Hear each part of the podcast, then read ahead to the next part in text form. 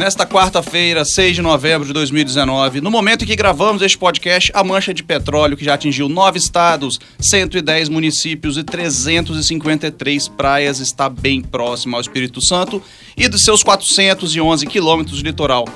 Quatro anos depois do rompimento da barragem de Mariana, que também atingiu o estado, o Espírito Santo convive novamente com um desastre de- ambiental de grandes proporções.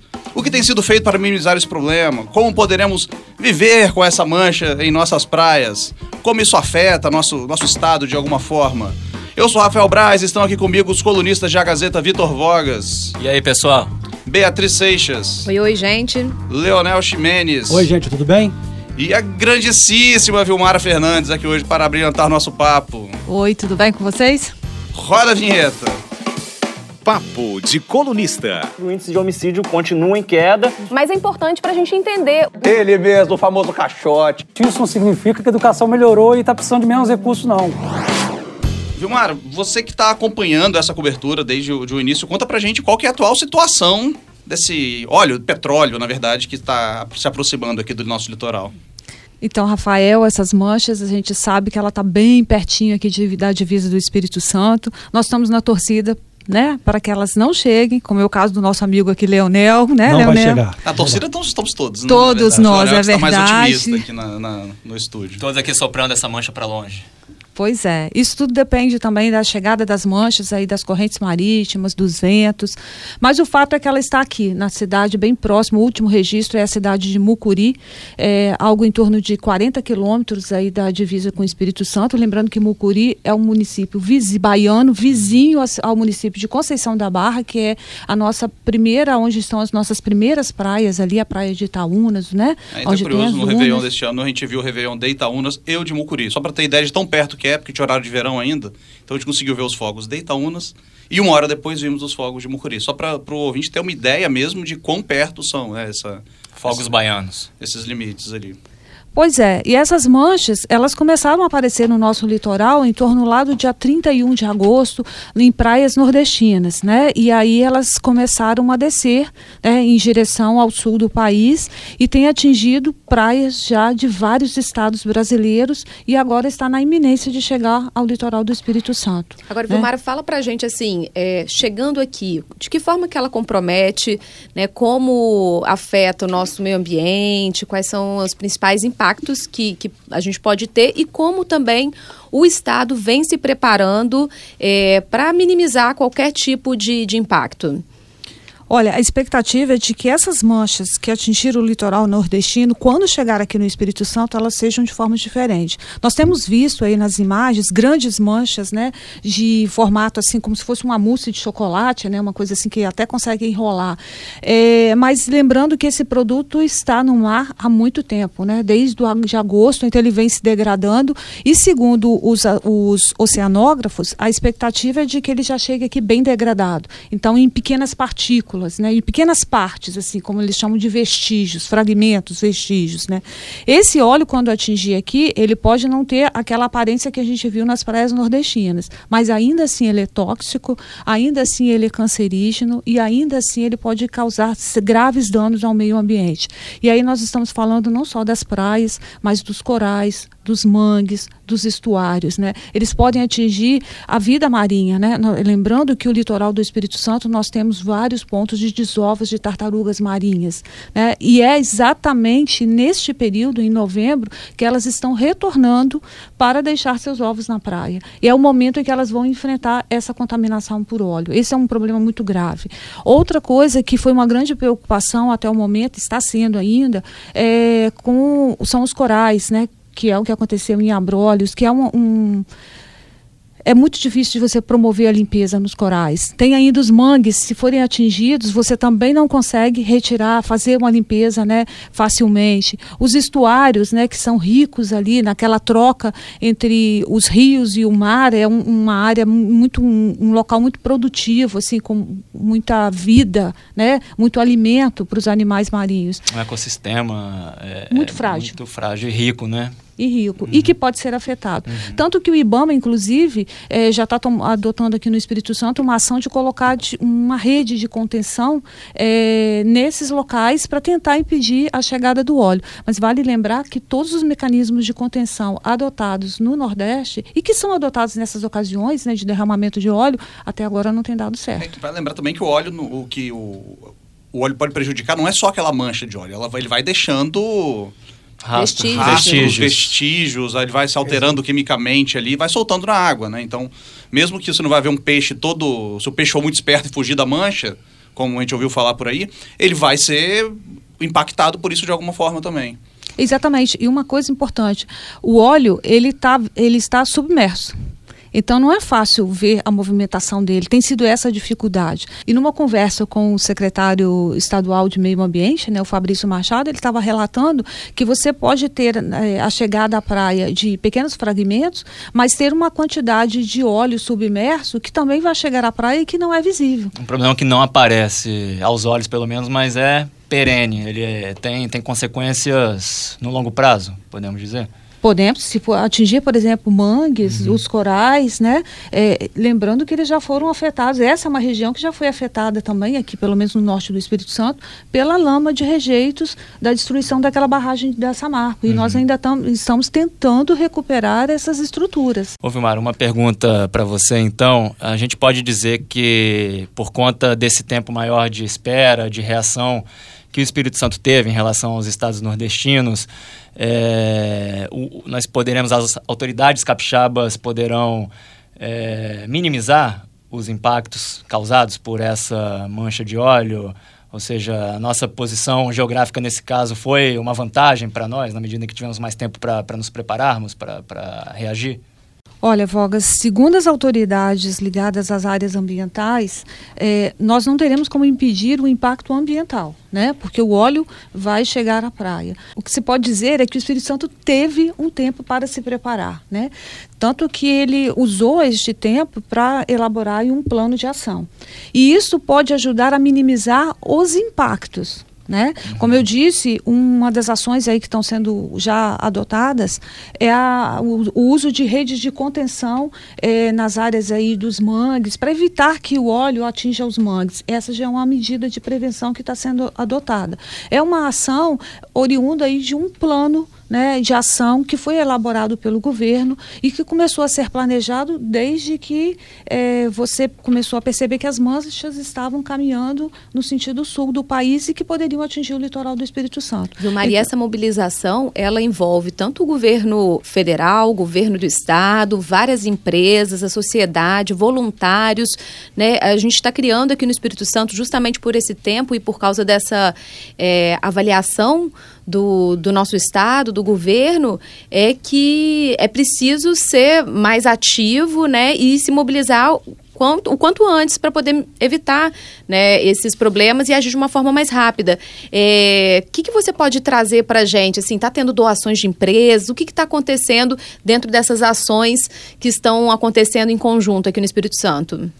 Olha, nesse plano de ação que foi elaborado pelo, pelo governo estadual, isso foi feito em parceria com os órgãos ambientais federais, estaduais e municipais. Né?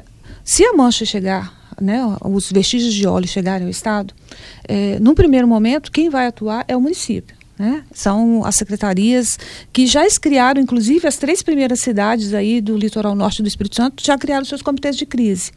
E elas também estão entrando em contato com as suas empresas locais, pedindo doação de equipamentos de proteção individual que é importantíssimo para quem for fazer o manejo, né, a retirada do produto das praias, né? Elas estão pedindo locais de, estão recebendo ajudas de empresas para, é, como os tambores que foram doados para fazer a contenção desse produto. É, os... E é importante a gente frisar que recolher o óleo simplesmente não é suficiente, né? Você tem que colocar em um local adequado, já que é um produto muito corrosivo. Então isso aconteceu um pouco no Nordeste, né? Pelo fantástico no domingo, até o pessoal guardou em sacola de plástico plástico. E a sacola simplesmente foi sendo é, rompida. Que é um derivado do petróleo. Exatamente. O, o, saco plástico é um derivado do petróleo e ele reagiu com a pois é. temperatura, é. né? E aí as manchas, eh, eles colocaram em locais inadequados, aí na verdade você transferiu o problema de um local para outro. Aqui no estado, uma empresa fez uma doação de tambores, né? Para que o produto seja retirado e colocado nos tambores. Essa é uma vantagem,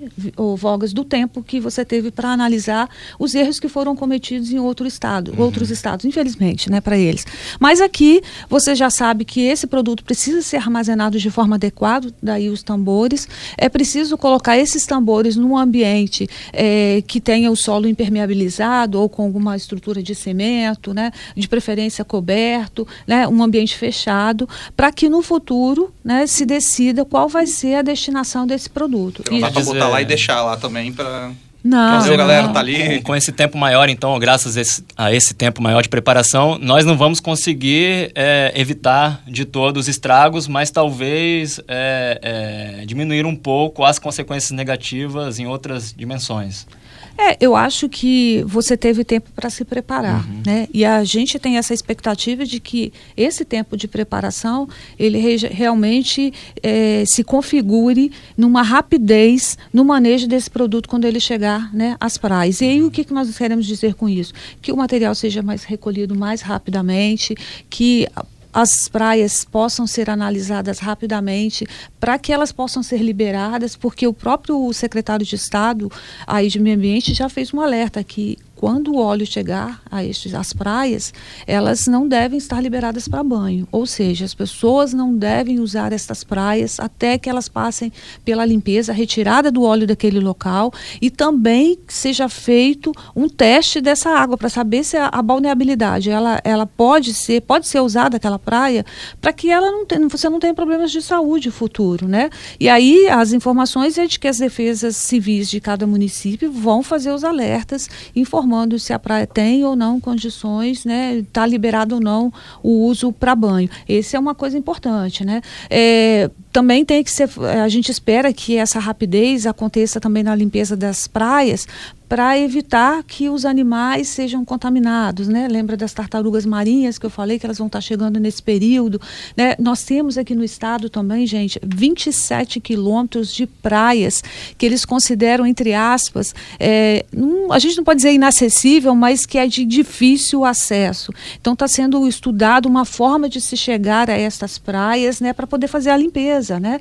E então assim tudo isso decorre desse plano. Agora é importante lembrar que no momento que o óleo chegar ao Estado, a gestão de toda essa limpeza, de tudo que vai ser feito, passa para a Marinha. Né? O Estado atuou, formulou o plano, está coordenando com os municípios. Os municípios, inclusive, é, cada um deles está fazendo seu cadastro de voluntário, ou seja, as pessoas estão da, da, das, da comunidade estão podendo indicar qual tipo de trabalho que elas podem ajudar a fazer nesse período, mas a gestão de tudo isso vai ficar com a Marinha. É e vale destacar também, Vilmara, que assim, o plano montado pelo governo do estado, pelas entidades locais, ele se mostra muito mais efetivo, o estado está dando uma resposta muito mais rápida do que nós vimos em relação ao governo federal no início desse problema, né, quando começou nas praias do Nordeste. A gente teve, é, o governo federal vem recebendo muitas críticas por ter sido, de certa forma, omisso, ter demorado a dar algum tipo de resposta. Foi cerca de um mês, só um mês depois é, do momento em que foram notificadas as primeiras chegadas de, de mancha nas praias, é que o presidente Bolsonaro e o ministro de Meio Ambiente vieram ao público falar sobre o assunto. Então, assim, a forma como como se conduz também é, esse, uh, esse, essa emergência é importante para dar respostas para a sociedade. Aqui no Espírito Santo, até agora, as respostas foram muito positivas por parte né, dos governos locais. Então, diferente do que aconteceu no âmbito federal. É, Beatriz, a gente está falando aqui sobre desastres ambientais. Na minha opinião, o maior desastre ambiental que nós temos observado até agora é a gestão do atual Ministério do Meio Ambiente. É, o Ministério, desde que o atual ministro Ricardo Salles chegou ao cargo, a gente nota aí o ministério defendendo aparentemente tudo menos o meio ambiente. Numa grande contradição, né? É, os fiscais ambientais têm sido tratados como vilões, como inimigos do, do progresso. O próprio meio ambiente sido, tem sido tratado como é um inimigo do desenvolvimento econômico. É, órgãos vitais aí da máxima importância para a proteção ambiental, como o IBAMA e ICMBio, têm sido enfraquecidos, esvaziados e até tendo é, verbas cortadas, né, diminuídas por favor. que você está falando, Vitor. É, inclusive, o negócio chega às raias do deboche. O secretário nacional de Pesca gravou um vídeo nas redes sociais ironizando, falando que os cardumes não são suicidas. O peixe é um bicho inteligente. Quando ele vê a, a, uma manta de óleo ali, capitão, ele foge, ele tem medo. Então, obviamente, é que você pode consumir o seu peixinho, né, sem problema nenhum, lagosta, camarão, tudo perfeitamente sano, capitão. Obviamente, de vez em quando fica uma tartaruga ali na, na mancha de óleo, para não falar que ninguém fica, né? Claro. Um peixe, um golfinho pode ficar, mas tudo bem. Quer dizer, um homem público, um agente do governo, de Estado, é, tratar uma questão tão séria com deboche num momento desse. É, essas medidas, agora diante de casos concretos como esses, têm sido, têm se provado equivocadas. Como a Bia falou, é, houve uma demora enorme na reação por parte do governo federal a essa crise da mancha de óleo. O derramamento, agora se sabe, ocorreu ali em meados do mês de agosto, correto? Não, não, Vitor. As ah, manchas ah, começaram a aparecer em agosto. Ah, o derramamento de foi em julho. E outra, aliás, uma, um fato que também comprova o que você está falando, né? Porque o derramamento começou em julho, as manchas começaram a aparecer em agosto, e só agora que a gente está tendo os primeiros resultados das investigações que apontam apontam né, que isso decorre de um vazamento de um navio grego. Então, possivelmente, né? Possivelmente. Agora veja né? aqui, gente, é, é um detalhe importantíssimo sobre essa demora no tempo de reação. O Plano Nacional de Contingência, criado em 2013, ainda no governo Dilma, exatamente para lidar com situações de emergência como essa do vazamento de petróleo no litoral brasileiro, só foi formalizado pelo ministro do Meio Ambiente no dia 11 de outubro, 41 dias depois de terem surgido as primeiras manchas de petróleo no, no litoral. Não é, depois do derramamento, mas depois do surgimento e identificação das primeiras manchas. Então o governo demorou demais a reagir e importante, quando finalmente o fez, politizou uma questão que deveria ser é, resolvida e, e, tratada de modo estritamente técnico e científico. Então, no dia 21 de outubro, por exemplo, o ministro reclamou que o Greenpeace não estava ajudando a limpar as praias atingidas, num vídeo editado que ele publicou no Twitter. No dia seguinte, 22 de outubro, em visita a áreas atingidas no litoral de Pernambuco, ele disse: Esse não é o momento de polemizar e nem politizar. Esse é o momento de unir esforços e resolver o problema. E é isso que nós estamos fazendo. Dois dias depois, o que ele fez no Twitter, exatamente o contrário disso. Quer dizer, não seguiu o próprio conselho. Ele é, fez um post no Twitter insinuando que um navio do Greenpeace estaria por trás do vazamento. É, então, no dia 25 de outubro, o próprio presidente Bolsonaro, lá das Arábias, chamou ambientalistas de terroristas. É a mesma estratégia, para concluir, usada ou seguida pelo governo na crise das queimadas na Amazônia, em agosto e setembro, sobretudo, na qual o governo culpou ongueiros, até índios, né, pelas queimadas. Então é a estratégia de buscar culpados por suas próprias falhas e terceirizar responsabilidades que, na verdade, competem ao próprio Estado brasileiro. Não é por aí, definitivamente. Né? Vilmara, voltando para o nosso mar aqui, nosso litoral, é, a gente está percebendo uma mobilização muito grande no norte do, do, estado, no litoral norte, que é o primeiro lugar que pode ser atingido. Até na Grande Vitória já é, trabalho de prevenção, mas não se ouviu falar nada por enquanto no sul. E essa mancha é, tem. Parece que o INPE chegou a dizer que ela pode atingir até o Rio de Janeiro. Exatamente, dizer, Daniel. O, o sul do estado está nessa rota. O que está acontecendo? O Sul ainda não acordou para o problema? O que está acontecendo lá? Eu tinha uma dúvida que eu também tinha, sabe, Leonel? Eu fui ontem até conversar com o secretário de Meio Ambiente. Ele me falou que, inicialmente, os esforços foram concentrados nos municípios do norte do estado. E aí, é, com a iminência da chegada, né, da possibilidade da chegada do, do óleo às praias, é, também foram incluídos os municípios aí da região metropolitana. Então, ao todo, foram treinados oito municípios já.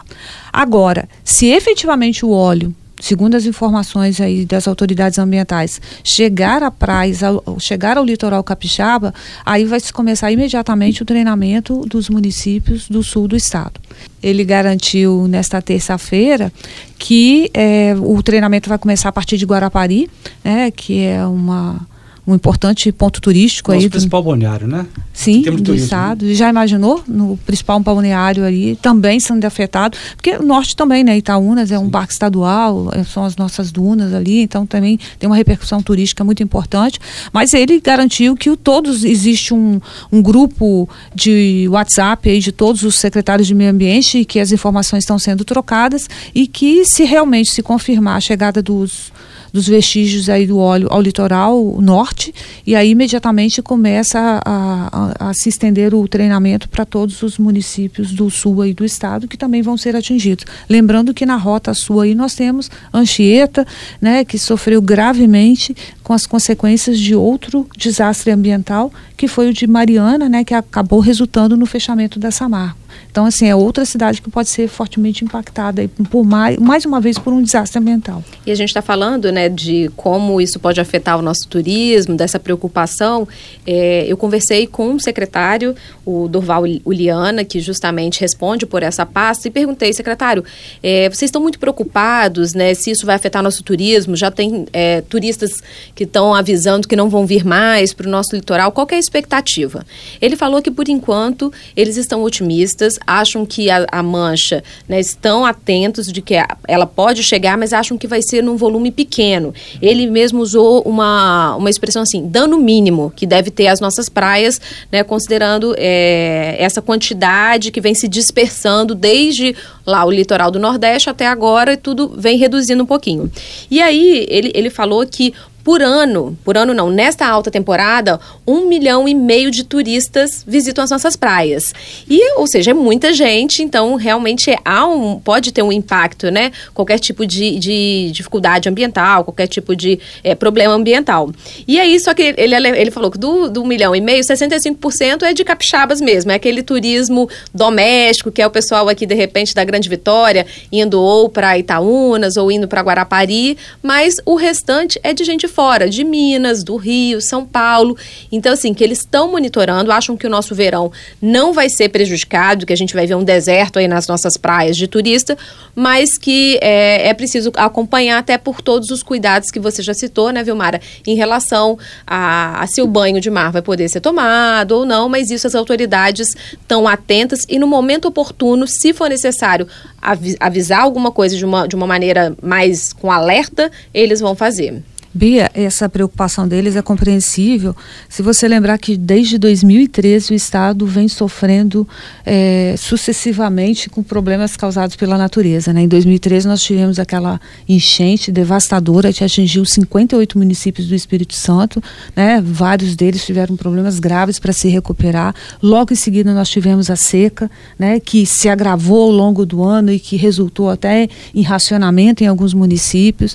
Né? A falta d'água é um problema grave no Espírito Santo, atinge todos esses municípios. Nós tivemos também a lama, né, que desceu a lama de rejeitos aí do rompimento da barragem lá em Mariana, que desceu pelo Rio Doce, que afetou grava, gravemente essas comunidades. A seca não tem deixado, né, a estiagem tem afetado o norte. Agora nós temos esse problema com as praias. Então, assim, de fato é uma preocupação muito. Eu imagino que a preocupação deles seja muito grande, né, com essa questão do, do da vinda dos turistas, né. Eu ouvi o João Alfonso da Silva, que é o presidente do Espírito Santo Convention Bureau. Convention Bureau é o segmento, é que reúne o segmento privado do turismo, vamos dizer assim. Hotéis, restaurantes, bares e afins, né? A área privada do turismo. É, ele, mostrou, ele se mostrou um pouco preocupado com o avanço do óleo para o litoral capixaba e já identifica alguns cancelamentos de reservas no, no litoral norte do estado. Mas ele acha que isso não vai, não vai progredir. É, ele, ele complementa dizendo que o que está acontecendo agora, os turistas que têm pacotes estão esperando contratar os pacotes para o Espírito Santo. Está aquela assim, na expectativa de que, como é que vai ser essa evolução. Então o cancelamento é muito pouco, mas tem muita expectativa. Se não houvesse desastre de grandes proporções, o nosso verão no, no, no litoral norte está garantido. Mesmo que as praias não sejam tão afetadas, né, aquela coisa das manchas chegarem como chegaram no, no Nordeste, é, as pessoas, os médicos, especialistas, as pessoas, né? eu aprendi que as pessoas é muito genérico, é ruim, não, não se deve usar. Não usem as pessoas. Os indivíduos. O, os especialistas, eles já deram, tipo, dicas, tipo, ó, tive contato com óleo, tal, como, como proceder, a gente tem alguma informação sobre isso? Olha, a orientação que tem sido dada e que inclusive faz parte do plano de ação é que as pessoas não toquem nesse produto, não tenham contato É, direto. mergulhou, saiu com a mancha de óleo na cara. Não, assim, de jeito nenhum. de- isso não deve ser feito. Tanto que uma das, uma das dos principais pedidos do governo para as empresas tem sido no sentido de ceder os chamados EPIs, EPIs, né? que são os equipamentos de proteção individual. Exatamente. Para quê? Para que as pessoas, não só os funcionários do governo, das prefeituras ou do IBAMA, né, todos os técnicos aí ambientais que vão lidar com o produto, mas também os voluntários. Isso vale para quem chega na praia, vou ajudar, galera, vou ajudar, não é sair catando não, as precisa coisas, de né? luva, ter precisa um- de botas, em alguns casos, para entrar na água, vai precisar de uma roupa adequada, né? O, o óleo manipulado vai ter que ser guardado em local adequado. A praia é aquilo que já foi dito, né? As pessoas não devem tomar banho naquele momento, tem que guardar, aguardar a análise da água. Vá que ainda tem um óleo submerso ali, a pessoa ainda, a É, contaminação falou, é o óleo, visível. O óleo fica. É, Ele tem a densidade que ele não fica, às vezes, nem no fundo, nem no, no- na superfície. É, né? ele é mais. pe- Esse, É. particularmente, que vazou, é chamado um, um petróleo extra pesado. Então, ele não vai ficar assim, Vai se você não vai ser visível. areia ali, você pro- pode olhar a praia e ela está limpinha, mas precisa de uma análise para ver se está tudo certo tal. No Nordeste, a gente já verificou que as pessoas que não tomaram esse cuidado, né, estes cuidados, eles apresentaram alguns sintomas depois, né? Náuseas, vômitos, né? Inclusive, essa, na última semana, nós tivemos aí o alerta da Sociedade Brasileira de Pediatria e da Sociedade Brasileira de Dermatologia, no sentido de que as pessoas precisam ter cuidado né, com este produto. Lembrando que é um produto cancerígeno. É, e náusea e vômitos são, são sintomas tóxicos, é, claro, claros de intoxicação, né, de Sim. substância tóxica. Você usei o exemplo de Chernobyl na nossa reunião de pauta, claro que é uma coisa muito menor, mas as pessoas que estavam aí em volta achavam que não estava acontecendo nada, sabe? Então, é, os sintomas nem sempre são imediatos também, então é bom Isso é importantíssimo, porque às vezes a pessoa até não pode sentir nada, pode não sentir nada naquele momento, mas ela pode ter consequências no futuro. Essa é a grande preocupação de todas as autoridades, no sentido de quem se envolver né, no manejo, que é o a manejo é a retirada do produto, né, é, desse produto das praias, que tome os cuidados necessários. E eu queria fazer só uma complementação, que muitas vezes a gente acha que meio ambiente e desenvolvimento não andam juntos. É, a gente tem que entender que hoje o, o mundo ele não está mais disposto a crescer a qualquer custo, a se desenvolver a qualquer custo. E todos esses episódios que você já citou, Vilmar, relacionados a esses desastres que vão das enchentes, secas, lama e agora óleo, eles mostram que nós não estamos sendo responsáveis o suficiente para conduzir é, todos os cuidados que, que a gente precisa. Então, acho que as empresas, os órgãos, a sociedade precisa sim é, ter um olhar diferente e de que não é possível se desenvolver a qualquer custo e isso é, vai custar caro se a gente mantiver essa linha de, de pensamento. Para encerrar o primeiro bloco, eu queria agradecer a participação sempre excelente de Vilmara Fernandes aqui conosco, abrilhantando o programa. Valeu, Vilme. Obrigada a todos vocês. Fique de olho. Fique de olho. O Fique de Olho desta semana é um destaque que estou trazendo em primeira mão aqui para o nosso bate-papo. Se tem uma eleição municipal que está aberta eh, no ano que vem, aqui considerando os principais municípios, maiores municípios do estado, é a eleição de Cariacica. Tem um monte de pré-candidatos lá e apareceu mais um. Vejam só vocês, o deputado estadual Euclério Sampaio, que tem uma espécie de residência dupla. O domicílio eleitoral dele está em Cariacica, mas ele mora na Praia da Costa, também, segundo ele, em Jardim América, nascido e criado em Cariacica. Nunca disputou a eleição eh, para a prefeitura da cidade, já disputou a prefeito do município de Vila Velha em 2004. Eu conversei com o Euclério, o deputado disse que eh, teve uma paciência de Jó, soube esperar a vez dele, que o coração dele está lhe dizendo que dessa vez chegou a hora dele, ele será sim, quer ser pelo menos, candidato a prefeito de Cariacica. No ano que vem, para isso, vai ter que, antes de tudo, se filiar a um partido, pois Euclério, no momento, está sem eh, nenhuma filiação. O meu assunto também é eleição municipal, só que eleição municipal de Vitória. É, O Novo tem dois pré-candidatos a prefeito da capital. O coronel da reserva da PM, Newton Rodrigues, ex-secretário de Segurança, e o empresário Ad- Adelmo Teixeira, que foi candidato a governador pelo PTB. Apesar de se dizer novo, a briga nos bastidores pela candidatura está soando muito antiga. Um dos candidatos me confidenciou até que seu oponente está, abre aspas, jogando baixo. Quer dizer, jogando baixo na política, isso não é nada novo, né, gente? Eu chamo atenção para o pacote enviado pelo governo federal ao Congresso nesta semana, que é um pacote super importante que inclui muitas medidas. É, ele traz aí três propostas de emenda à Constituição: uma relacionada ao Pacto Federativo, outra que é uma PEC de emergência fiscal para os momentos de crise, né, para que a União, estados e municípios possam tentar se reorganizar, e outra relacionada à, à PEC dos fundos, que é aquela vinculação, uma revisão de vinculação de receitas relacionadas aos fundos públicos. Mas aí eu quero é, chamar, né, destacar principalmente a do Pacto Federativo, que inclui a redução de municípios no Brasil. Hoje a gente sabe que são mais de 5.500 municípios em todo o país, mas a, a PEC prevê que haja uma redução, que possa aí ter uma redução de 1.254 municípios. Aqui para o Espírito Santo seria apenas um que poderia sair do mapa, que é Divino de São Lourenço. Qual que é o cálculo que o governo está fazendo para poder né, tirar é, algumas dessas cidades é, da, do, do mapa né, brasileiro? É que as cidades arrecadam né, muito pouco, tem uma arrecadação própria menor de 10% da, da receita total e também tem menos de 5 mil habitantes. Então, essa é, é, é, algo importante que vai estar no radar aí nos próximos meses, mas certamente é uma discussão bem difícil de ir para frente, porque a gente está em ano, ano que vem, ano eleitoral, e ninguém vai querer se indispor muito com o futuro eleitorado. Então, vale a pena a gente ficar de olho. Papo afiado. Vitor Vogas, os seus bastidores dessa semana pra gente. Ô, Braz, meu bastidor é o seguinte: tem a ver com o bastidor que eu trouxe aqui para vocês, para os ouvintes, na semana passada. É, para quem não viu, tá lá disponível nosso podcast, nossa última edição, na qual eu falei sobre o Coronel Quintino. Ele que é deputado estadual, eleito pelo PSL, mas, ao contrário das expectativas, não tem sido nem um pouco bolsonarista na, na postura dele, é, na maneira como vota e se posiciona na Assembleia. Ele está muito mais próximo do governador Renato Casagrande do que do bolsonarismo e do próprio PSL. Aí, nesta semana, eu conversei com o presidente estadual do PSL, Carlos Manato, perguntei a ele sobre a situação de Quintino. Manato me disse que já não conta com o Coronel Quintino como membro da bancada do PSL.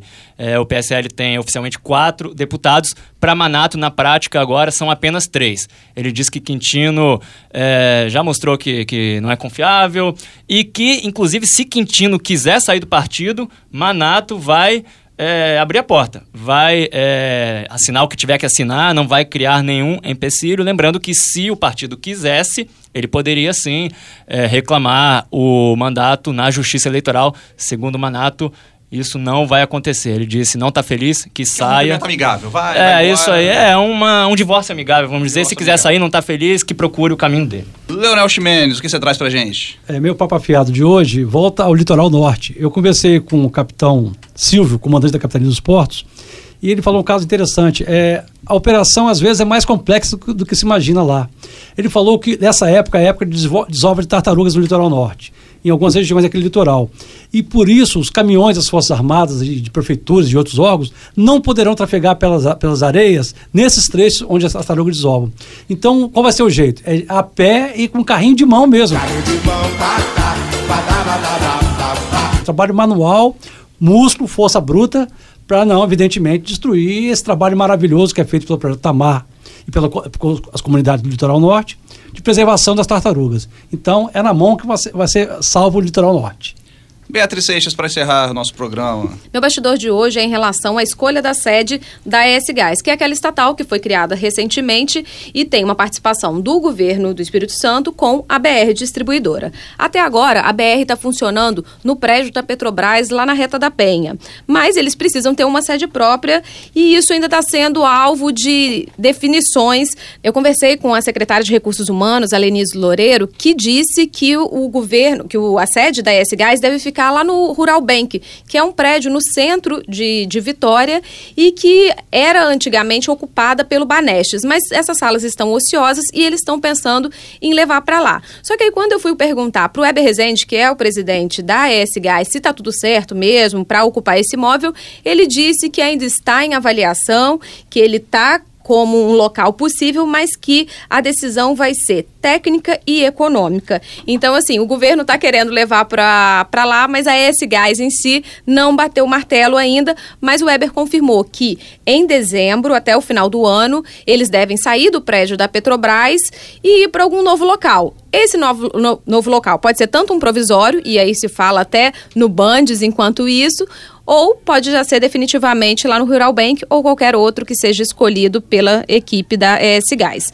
Vamos acompanhar. É isso, gente. Eu não tenho bastidor nenhum, mas tem uma dica cultural muito boa. A Odisseia dos Tons, filme argentino do Sebastian Borenstein, diretor do Conto Chinês, que a galera gosta muito, sobre a crise do Corralito em 2001 na Argentina. Ricardo Darim, Tino Darim uma dramédia daquelas que só os nossos irmãos sabem fazer. Semana que vem a gente volta com mais um Papo de Colorista. Valeu!